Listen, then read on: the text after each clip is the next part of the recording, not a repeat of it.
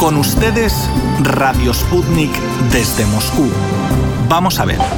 Cambiemos de tema y hablemos de algo aparte de temas políticos. Decidido pues. Cuestión aparte. Desde los estudios de Radio Sputnik en Moscú les saluda Víctor Sujov.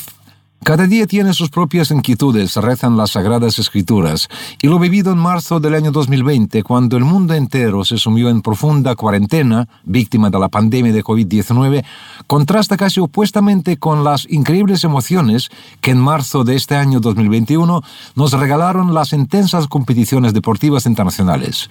Competiciones disputadas aún con la ausencia del público, en buena parte de las cuales los deportistas rusos se convirtieron en protagonistas en momentos en que las sanciones han llegado al infundado extremo de privarlos de izar la bandera nacional y su derecho al himno nacional del país en caso de vencer, medidas que no pocos interpretan como un fallido intento de menoscabar su espíritu batallador. Pero bien, vamos a repasar algunos episodios de la vida deportiva de este mes de marzo en los que los rusos exhibieron sus mejores cualidades. Y para eso tenemos en línea telefónica a nuestro colaborador, el analista deportivo peruano-ruso Lorenzo de Chosica. Hola Lorenzo, empecemos. Estimados oyentes, es un placer saludarlos. Bien, Lorenzo, entonces empecemos con el tenis masculino, si te parece, deporte que reveló al ruso Daniil Medvedev.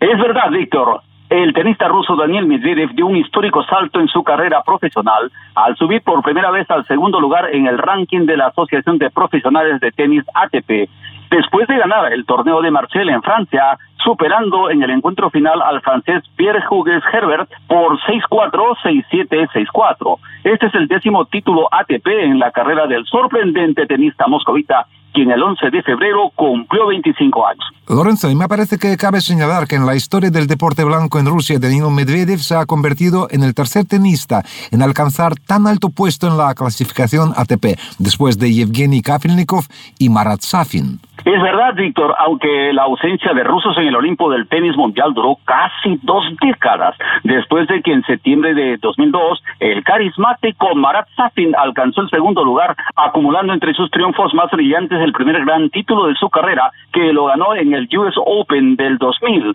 donde a sus escasos 20 años de edad se enfrentó sin temor algún nada menos que a Pete Sampras, quien entonces ya contaba con 13 Grand Slam ganados.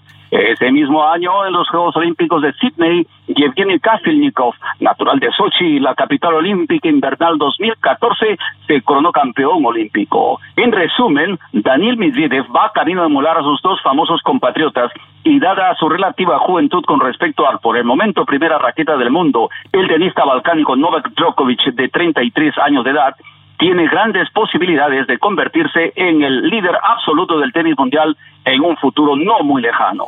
Ojalá así sea, por lo menos se lo deseamos a Daniel.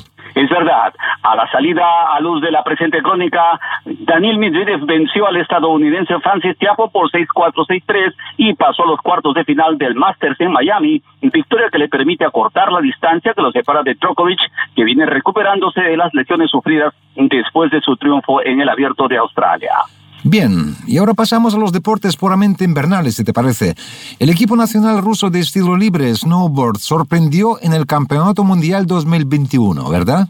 Sí, debido a la cuarentena global, los campeonatos del mundo de estilo libre en snowboard 2021 podrían no haberse celebrado. Al principio se planeaba que la ciudad china de Sanjiakou sería su sede como test preolímpico, pero el país canceló todos los lanzamientos de prueba y cerró sus fronteras a fin de ventilarse del coronavirus.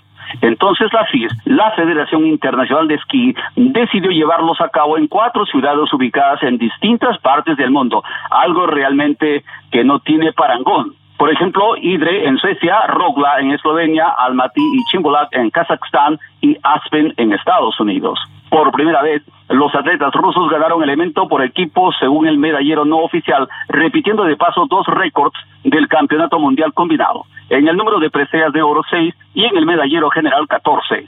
Ambos logros pertenecían anteriormente al equipo nacional estadounidense. Además, por primera vez, los atletas rusos lograron victorias en tres disciplinas de estilo libre, en el gran paralelo femenino y Big Air, así como en acrobacias por equipos. Y si hablamos de personalidades, ¿quiénes son esos héroes? Entre los atletas rusos merecen la atención los triunfadores como Dmitry Loginov, quien ganó el slalom gigante paralelo en snowboard, mientras que la todavía escolar snowboarder Sofía Nadirshina ganó la medalla de oro en el slalom paralelo causando así un revuelo total entre los especialistas y favoritas de la disciplina. Enhorabuena, Sofía. Y hablando de esquí, esta vez de esquí de fondo, no podemos dejar de mencionar el triunfo del ruso Alexander Bolshunov, quien volvió a ocupar la atención del mundo deportivo tras vencer en la carrera de 15 kilómetros estilo clásico en la última etapa de la Copa del Mundo en, en Suiza. Esa victoria le permitió a Bolshunov convertirse en líder absoluto de la temporada 2020-2021 a nivel mundial con gran razón le dedicamos el programa pasado una crónica especial a este personaje que realmente para mí en particular es un verdadero coloso ruso del esquí mundial del siglo XXI. Efectivamente lo merecía. Y así hemos llegado al plato fuerte de marzo 2021. Arrasador triunfo de los patinadores artísticos rusos en la Copa del Mundo disputada en Suecia. El centésimo décimo campeonato del mundo se celebró en Estocolmo, la capital sueca, del 22 al 28 de marzo de 2021. La competencia se llevó a cabo en las categorías de patinaje individual masculino y femenino, patinaje artístico en pareja y baile sobre hielo. Según los resultados del campeonato, se determinaron las cuotas para las Copas del Mundo 2022 y los Juegos Olímpicos de Invierno de 2022 también. Se le recordará como el primer campeonato mundial de la historia cuyo podio en patinaje individual femenino lo ocuparon las atletas de Rusia.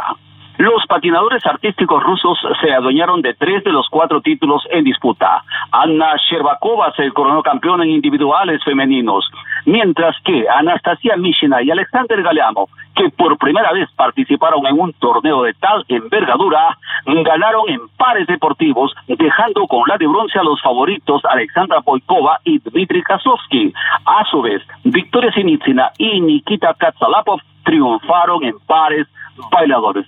Realmente algo espectacular.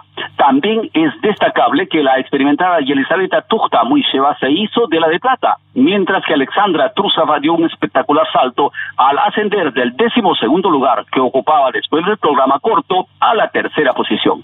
Con estos logros, los atletas rusos han repetido el récord de los campeonatos del mundo de 1998 y 99, amigos, cuando ganaron seis medallas de las doce posibles.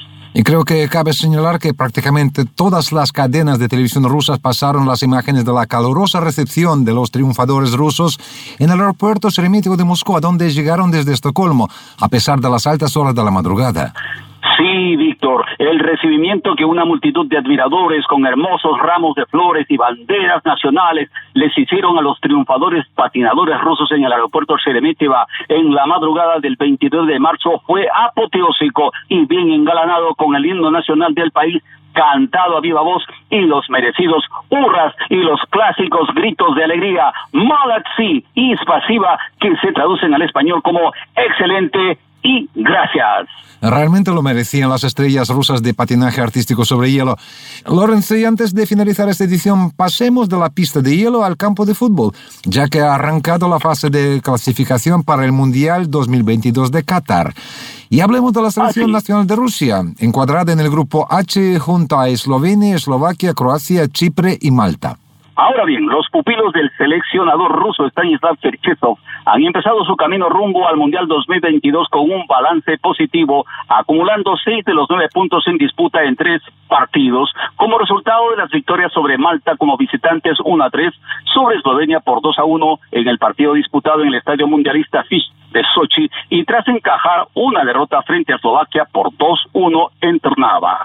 Precisamente en el tercer encuentro de la fase de grupos, la popular Sbornaya rusa hizo gala de falta de contundencia ofensiva y puso al descubierto reprochables fallas e incluso abismos de concentración en sus líneas defensivas que prácticamente regalaron el primer gol a Eslovaquia después de que en el minuto 38 del primer tiempo los defensas de Rusia, Chiquia y Fernández se olvidaron de que no estaban jugando un partido entre sus clubes y se abrazaron, dejando completamente libre al defensa internacional eslovaco Milan Skriniar del Inter italiano, quien ni corto ni perezoso con el ton certero cabezazo después de un preciso tiro de esquina eslovaco que batió inapelablemente al arco defendido por Anton Sudi. Efectivamente, el, episodio fue un poco de risa, es verdad. Y cabe señalar que el eh, tiro de esquina fue obra de Robert Mack, quien más tarde se convertirá en verdugo de la selección rusa. Pero seguimos. Es verdad, en el minuto 71 Rusia consiguió el empate parcial por intermedio del lateral derecho de origen brasileño Mario Fernández,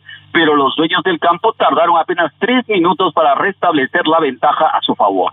Nuevamente los zagueros rusos perdieron la concentración y el centrocampista Robert Mack, quien por cierto había militado durante dos temporadas en el Zenit de San Petersburgo, puso el marcador definitivo a favor de Eslovaquia. Así pues amigos, tras las primeras tres jornadas, Croacia y Rusia han quedado como líderes del grupo H con seis puntos, seguidos por Eslovaquia con cinco, Chipre con cuatro, Eslovenia con tres y Malta con un punto obtenido hasta el momento. Los partidos de la fase de clasificación para el Mundial 2022 se reanudarán tras una larga pausa recién en septiembre próximo. Así que hay tiempo suficiente y partidos a disputar para que el combinado ruso muestre sus mejores cualidades y confirme con hechos sus aspiraciones mundialistas. Es verdad, Víctor. Stanislav Cherchisov y su cuerpo técnico seguramente harán un plan de trabajo tal que sea bastante productivo para que la selección rusa avance y pueda llegar al Mundial 2022. Como ocurrió en el año 2018. Bueno, en ese quedamos, Lorenzo. Así hemos llegado al final de esta emisión. Solo me queda agradecerte tu participación y despedirnos hasta nuevos encuentros en Radio Sputnik desde Moscú. Hasta pronto, queridos amigos.